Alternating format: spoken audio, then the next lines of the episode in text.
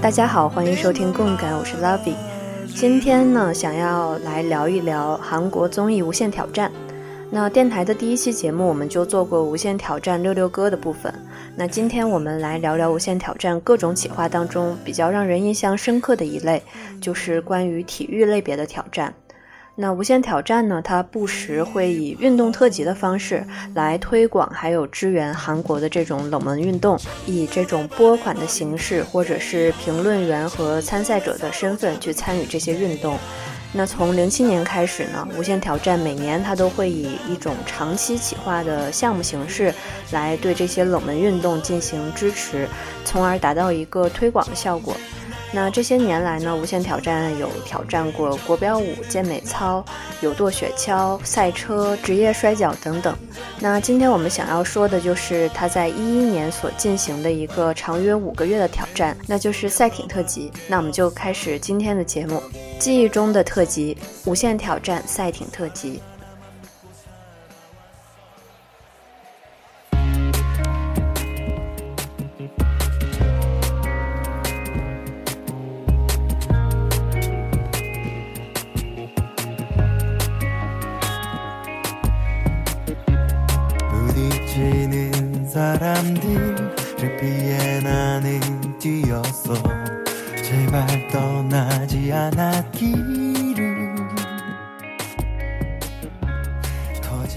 先，无限挑战是什么？应该不需要多说了，我们就直接来看今天要说的赛艇特辑。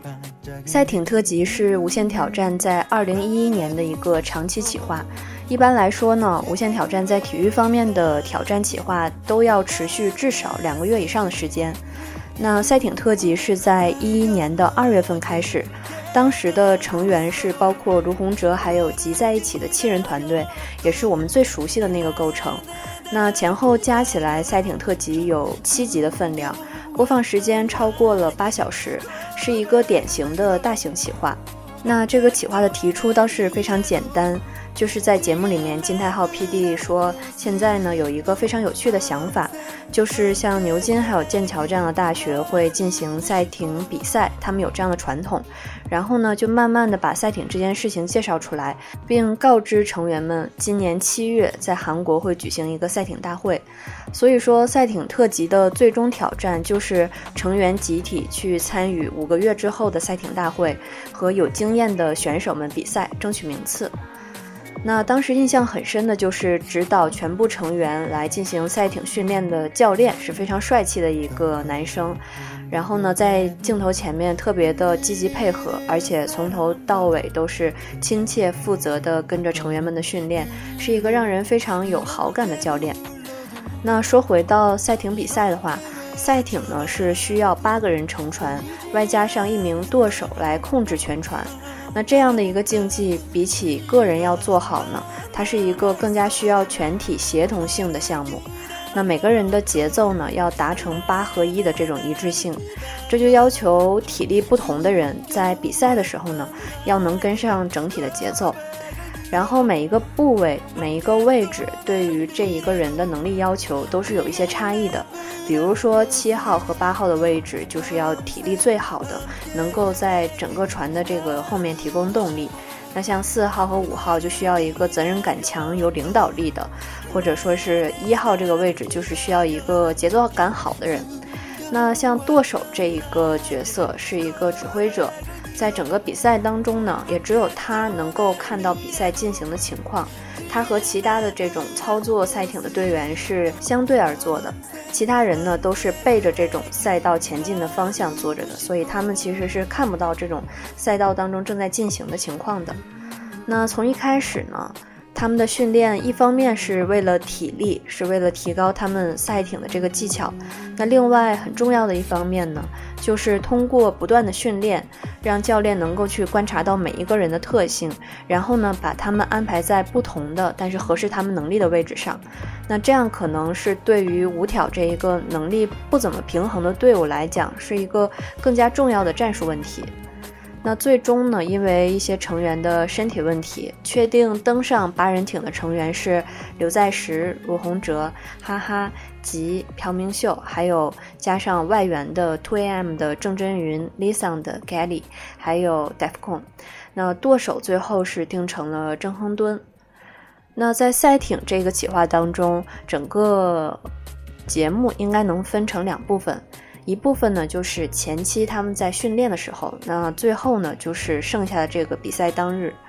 那在整个的训练过程当中呢，看教练犀利的去指出他们每一个人的操作问题，也是非常有乐趣的一部分。比如说什么发力部位不正确，或者是表面上看起来没有问题，但是因为某一个人的动作不标准而产生了小小差异，进而影响了整个这个团队的比赛。那我现在回想起来，我觉得，呃，当我感兴趣的那些时刻，就是说，作为观众的我，真正的对于赛艇这项运动开始感兴趣，甚至说是被它吸引。那从节目的角度来看呢，它就达到了推广这一项运动的一个目的。那除了训练之外呢，当然真人秀它也得有娱乐性。他不能够把参与赛艇大会这件事情拍成是一个纪录片。那中间呢，在海选候补成员的时候，也把赵寅成请过来拍了一集。那到后面呢，还请过来苏志燮，然后还去伦敦看了正经的赛艇比赛，去感受了一下跟别人的差距。那后面那个歌手郑在行也过来为大家做了一个赛前的应援演奏。那除了这些部分之外呢？那可以说整个这个企划当中训练的部分还是占大头的。那大家在训练当中也是配合的越来越好，能够感受到每个人实力提升的瞬间。当大家感受到彼此配合的越来越好的时候呢，你可以看到他们每一个人展现出来的那一种满足感是非常真实的。那到了训练后期呢，他们还碰上了这种暴雨天气。几乎就是长时间的在暴雨里面进行训练，那对于成员们来说呢，是一场试炼，让他们的这种训练变得更辛苦。但是从某种程度上来说，暴雨也是对于这个节目产生了一种助力，把这个可看性增加了。那在印象很深的他们后期训练当中呢，这种团队体力的不平衡凸显的比较严重。其实可以说，整个训练是进行的没有想象的那么顺利的，因为他们并不是这种专业的运动员，而且平均年龄也是偏大的，呃，体力好的人也比较少，所以说到后期训练比较密集，然后距离这个大赛开赛时间比较近的时候呢，这个教练就变得特别的心急。的确是因为这种展现出来的水平和预想差的比较多，所以当时这个教练就。评价说呢，说整艘船现在几乎都是靠刘在石还有前面的郑真云两个人划过来的，就是因为刘在石一个人呢在最前面一刻都没有放松的在划着，那他身后的郑真云就非常集中的去配合刘在石，所以说这就导致了哪怕后面的人不出力，也能够让整个赛艇出来一个比较不错的成绩。那整体滑下来之后呢，你就能够发现刘在石和真云两个人累的就说不出来话，但是其他人还是很有精神。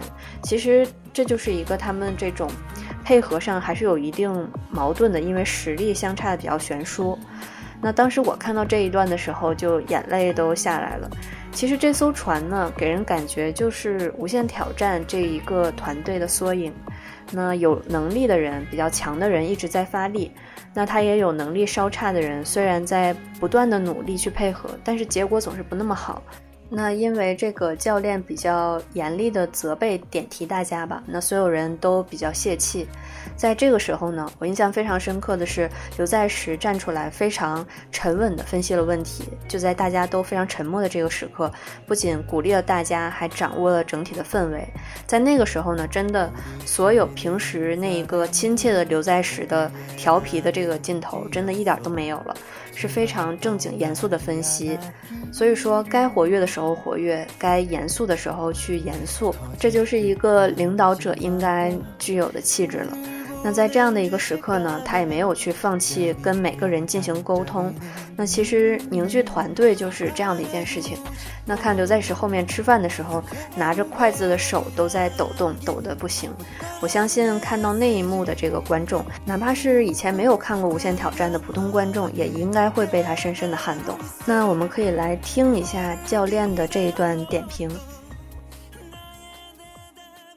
다다오신거죠네 말씀드릴게요. 지금 솔직히 레이스 보고서 충격적이에요.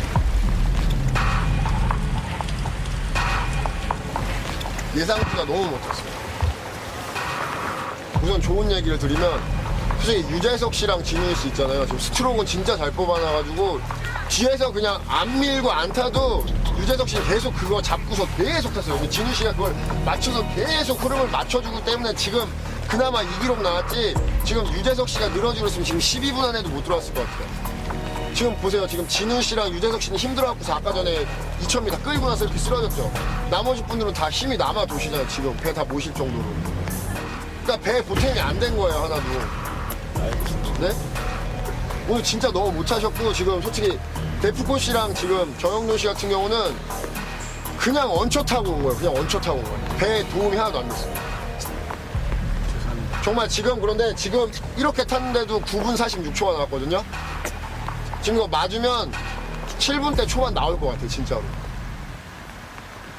오늘 지금 오전은 끝났어요. 오전은 끝났는데 정말 오후에 탈 때 집중해서 타주세요. 아셨죠? 알겠습니다. 시간이 없어요. 지금 진짜 딱 보름밖에 안 남았기 때문에 집중해 주시고요. 제가 말씀드린 거 한번 되뇌어 보시고 패배자처럼 계속 이러고만 계시면 안 되고 화이팅 한번 붙일게요. 아셨죠? 네. 화이팅 한번 하고 가겠습니다. 그러면. 자, 하여튼 힘내자고. 아, 2차부터 다들 처음이라 네. 고생하셨습니다. 파이팅 합시다. 하나, 둘, 셋. 어렵구나. 야, 아,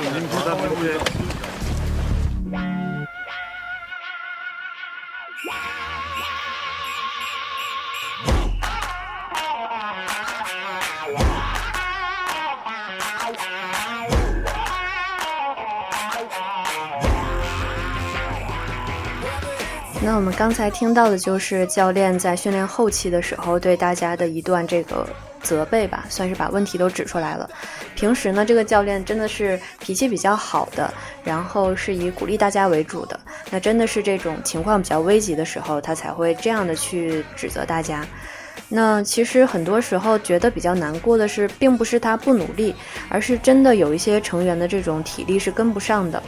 那在看很多无限挑战当中跟体力相关的特辑里面，你就会非常深刻的感受到一点，就是说一个人想要成功，或者说呃你人生当中成功的一个非常重要的要素，就是你的身体素质一定要好。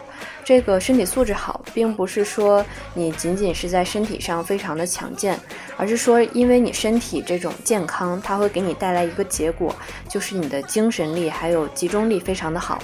那其实刘大神刘在石就是这样一个非常典型的例子，并且呢，他并不是说一个从一开始身体素质就非常好的人，而是随着他不断的去做节目，他对自己的要求变高，然后观众能够肉眼这样看出来他的身体素质是在渐渐变好的。那他本人其实是一个偏瘦的体质嘛，所以说一开始刘在石是这种轻飘飘的一个形象。但是近几年来，我们都知道刘在石已经是一个身体素质非常好的人，而且他随着这种年龄的增加，身体反而比从前的自己更好了。那么刘在石自己后来在《无限挑战》也进行了一个非常诚实的说明，就是说为什么说他原来还抽烟，现在连烟都不抽了，然后非常自律的去锻炼身体呢？就是说，比如像他参加的一些奔跑类的节目，如果说他很容易被追上了，那这个节目就是不好看的。所以说他锻炼身体就是为了说，呃，在上一年看节目的时候，别人是追不上他的，那到今年了还是要追不上才能够是好看的。所以说他就是为了要维持这种节目的可看性，然后去跟自己的年龄去做一个对抗。那刘在石就是一个他能够体会到自己的缺点，然后会去有计划的进行改善，并且最终你是能够看到一个结果的。所以说呢。呃，大神真的是一个选择了自己喜欢的行业，然后就非常认真的去做，去付出非常非常的多，才能达到他今天的这样一个条件。所以说，哪怕是刘在石，他也是在他付出非常多的基础上，才可能说去获得一个能够成功的条件。那明显能够看出来的还有一个特性，就是越在压力下，就是越在这种紧迫的时刻里，刘在石个人的领导力就越凸显。在关键时刻的这种表现可以说是能力立见高下。那而且呢，从他身上你还能感受到的是，他在一整个节目里面的存在感很强。但是他的这种存在感强，并不是说这一集特别亮眼，然后到下一集就感受不到存在。其实，在娱乐圈当中，比如说看韩国综艺这么多年，可能偶尔就会有一些人在最近的一段时间里面，然后在综艺里面是比较受欢迎的，但是呢，他并不能火很长的时间。那他就是说，因为他的表现不稳定，他在一集里面可能非常亮眼，那可能到了另外的一个不同类型的节目当中，他就没有办法发挥他的自己的实力。那像刘在石这样的高手，就是说每一集他都能尽量保持在八十分。那这其中可能会有比八十分更好、更突出的时候，但是他跟普通人最大的区别还是在于他从来不会有大的失误，这就能维持他一个非常好的这种实力。那所以说，刘在石是这样的一个节目的核心，他的分量是最多的，其实是一点都不过分的事情。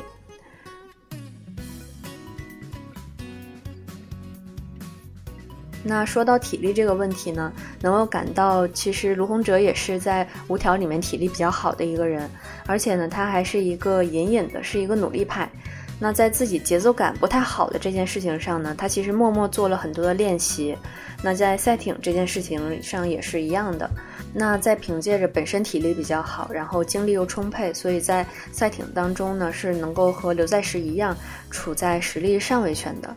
那有的时候看着这个，大家都说像疯子一样的卢洪哲，其实他会去接受朴明秀各种这种烦躁的发脾气的当口，都会用自己非常爽朗的笑容去迎接。每当看到这里的时候，你心里也会觉得非常的温暖。那在参与节目当中呢，还有一名候补的这个赛艇的船员，赛艇的运动员，也就是 Defcon。其实上一期两天一夜也有提到过他。Defcon 其实是一个非常努力的人，虽然说在很多时候呢，他都并不怎么占优势，而且是一个嗯不会太让人有好感的，不会太有天生的好感的这样的一个艺人。但是你能够非常深刻的体会到的一点就是，他在能够。表现自己的地方，有表现自己的机会的时候呢，他都非常的尽力，非常的努力，而且不会去在意别人对他的一些评价呀，或者是呃嘲笑什么的。尤其一开始在综艺的这一个领域，你可以说他就是一个打酱油的角色，可能今天到这个节目里串两集，明天到那个节目里串串两集，而且并没有什么人会特别的提点他。但是呢，他还是在各个综艺里面非常积极的出现，非常积极的去表现，哪怕在很长一段时间，他都不是能够吸引大家注意力的那个人。所以说，他是一个努力期非常非常长的艺人。那看到他今天熬到最后，也有属于了自己的很成功的几个节目，就能知道其实这一切都是有原因的。那在这个赛艇特辑中呢，通过这个各个成员的运动，你也发现能够看出每一个人的个性。比如说呢，这个教练安排在八号的刘在石，这是一个非常重要的位置嘛。那教练的评价就是说，刘在石在慢的时候不那么稳定，但是随着整个赛艇的速度越快，他的实力就会变得越好。我觉得这跟刘在石本人的一个风格也是挺像的。在比较普通的节目里面呢，你可能不会觉得他特别的出彩，但是他能够维持的很稳定。但是每当碰到一些比较危急的时刻，或者说在节目里面一些重要的时刻，你就能够发现刘在石总有一些特别令人出乎意料的表现。那比如说说到六号，我们的康凯里。那他本身就是一个体力好，那由教练评论就是说体力非常好，但是配合也很好的人，而且呢，在某个时刻会突然变得更好。我觉得这跟大家在看 Running Man 的时候会说凯莉是偶尔的能力者这一点也是挺匹配的。那说到五号，说到卢洪哲所担任的这个位置的时候呢，说洪哲是一个理解能力非常的快，而且呢，当听到指令之后呢，就能够立刻去执行的人。这跟他本身在节目当中也是很像的，是一个头脑比较聪明，而且头脑转得很快的人。当遇到一个什么事情的时候呢，他的反应能力和瞬发力都是冲在前面的，其实是很聪明的。那说到像朴明秀的情况呢，就是对指示的理解力不足，偶尔还有热情不足的情况，这跟他在节目中的一些表现也是很像的。那所以说，从一开始的这些体能训练吧，到最后真正的赛艇练习，节目都会把这些他们训练的进程，还有说一些训练的细节，非常仔细的展现出来。那相信，如果说你是每一周都去定时收看节目的观众，你肯定会得到一个更大的共鸣。那跟着一开始做的不好的成员一起成长，那在这个过程中，你就会对于他们最后的成绩变得更加的好奇，也会特别的期待。所以说，它整个赛艇特辑根本不需要进行到最后决战的那一集，所有的观众就已经能够和五条成员融为一体，非常非常专注的去为他们应援了。那这也是这个节目展现细节的这种高明所在。那我们来听一首。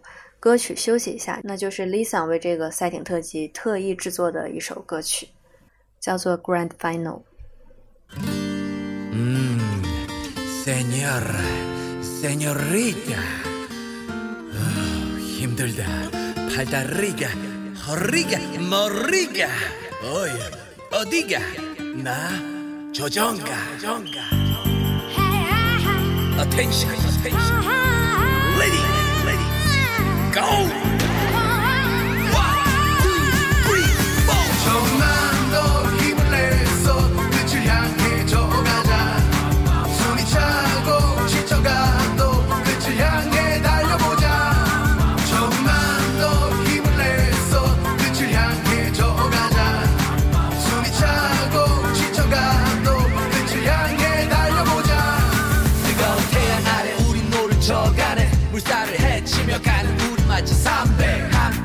난 담배 멈추지 않네. 다 같이 박자를 맞춰.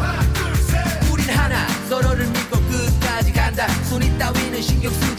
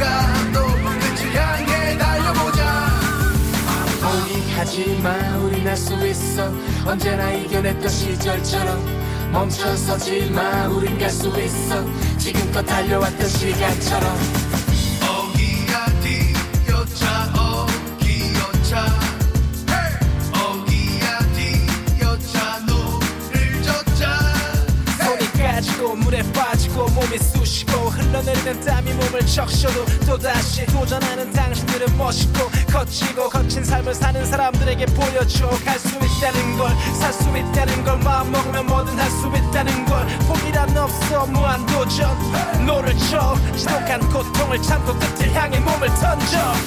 그대 눈앞에 내 모습이 안쓰럽게 보여진대도 나는 언제나 웃어 넘겨버리네. 살아가는 게 어차피 쇼니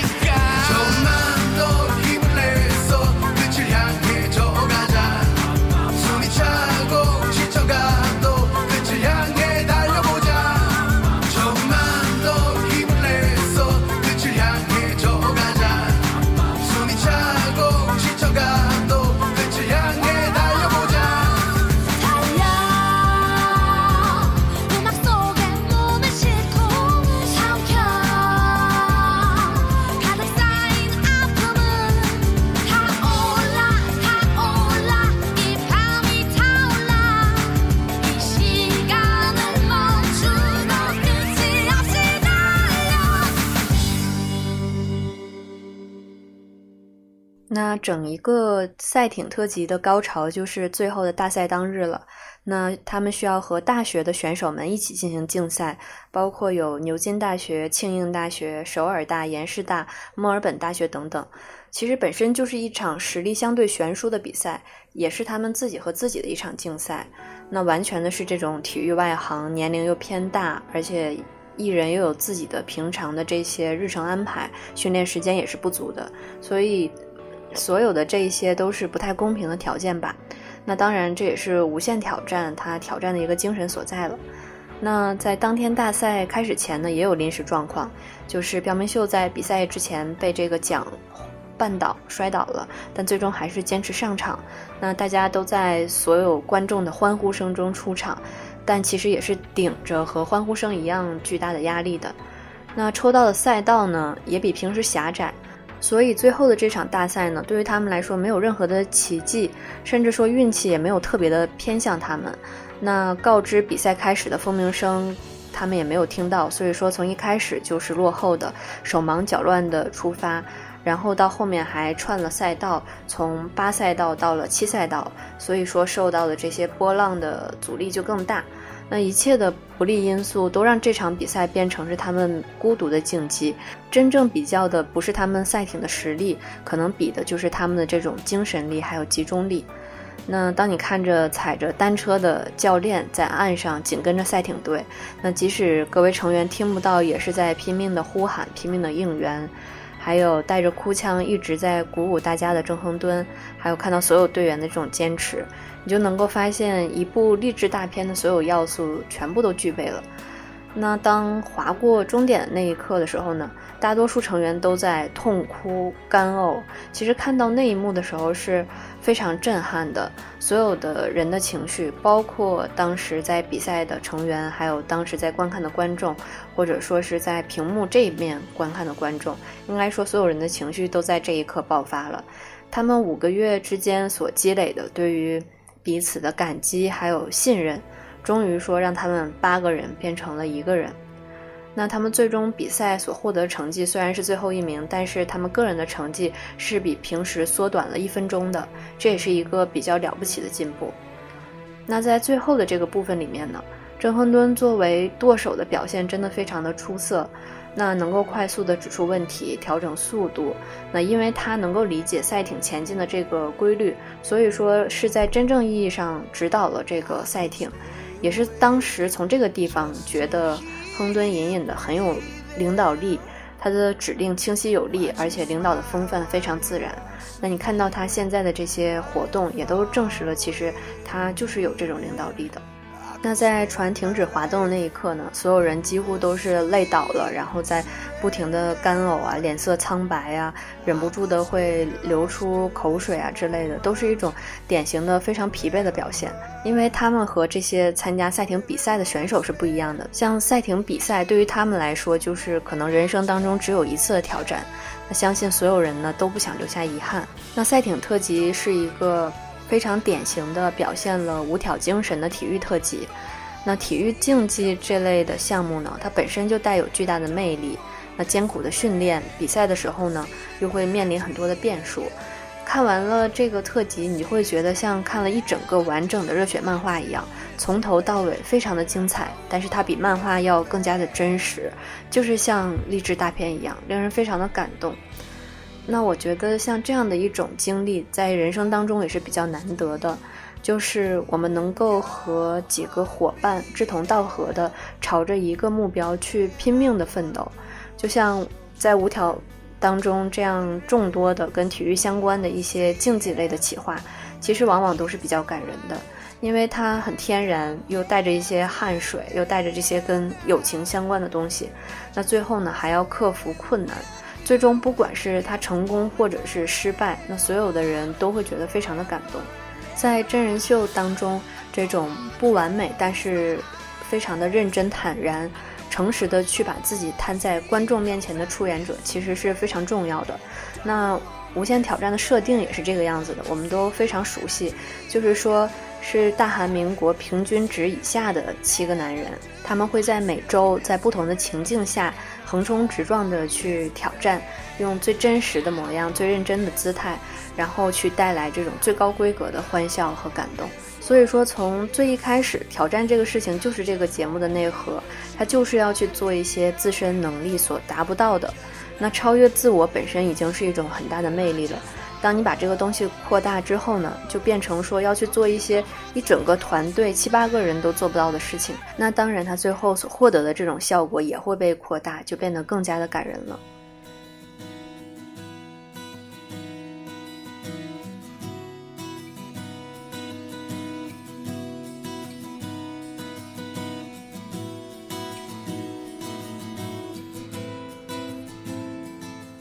那很多时候我们会觉得《无限挑战》特别了不起的另外的一个重要原因，就是它体现了这种社会关怀，它去展现了人性的价值。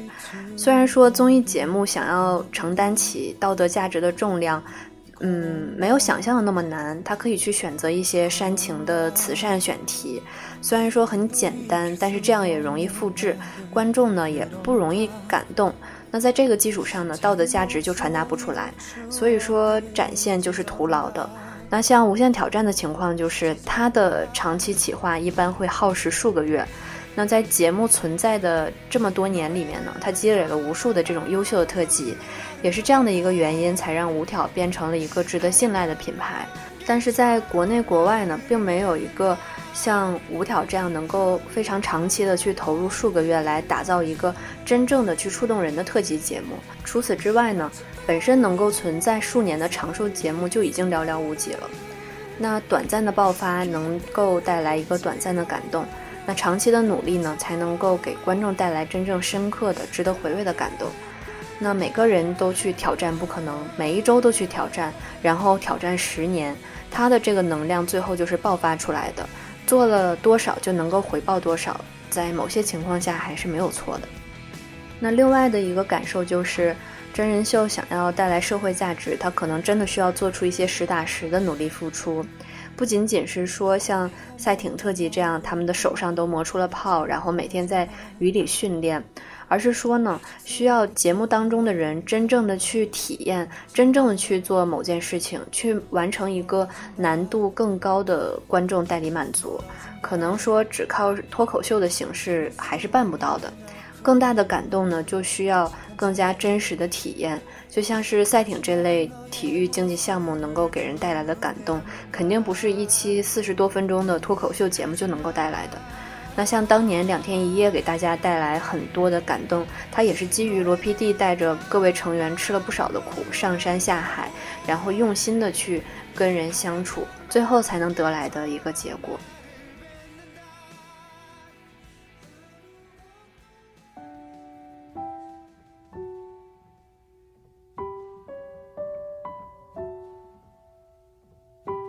就在不久之前呢，我们还浑身充满干劲儿的去盘点着那么多、那么多《无限挑战》的经典特辑。那大家都拍着胸脯保证说，只要他还在继续，我就能继续爱他。那到了今天呢，中放的那一天不仅已经到来，而且已经结束很久了。到这个时候再去谈论它多么有趣，多少都有一点让人失落吧，因为它变成了一种追忆。那赛艇特辑真的就是五挑的一个缩影，在一条船上的成员能力有高有低，有的人呢无法提供动力的时候，就是要靠领头的人。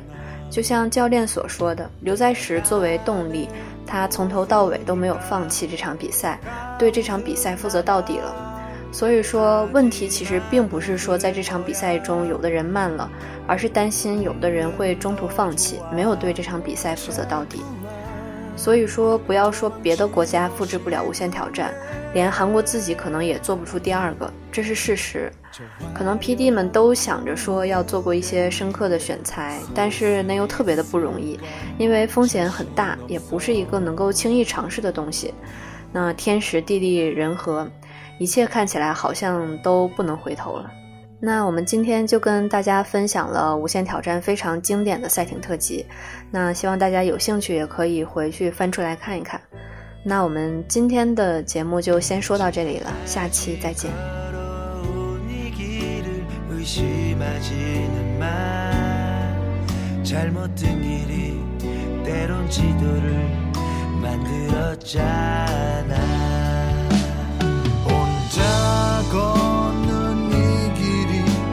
막막하겠지만 느리게 걷는 거야.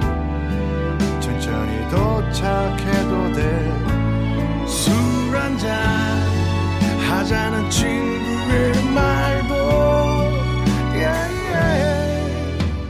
의미 없는 인사처럼 슬프게 들릴 때 날 찾아와.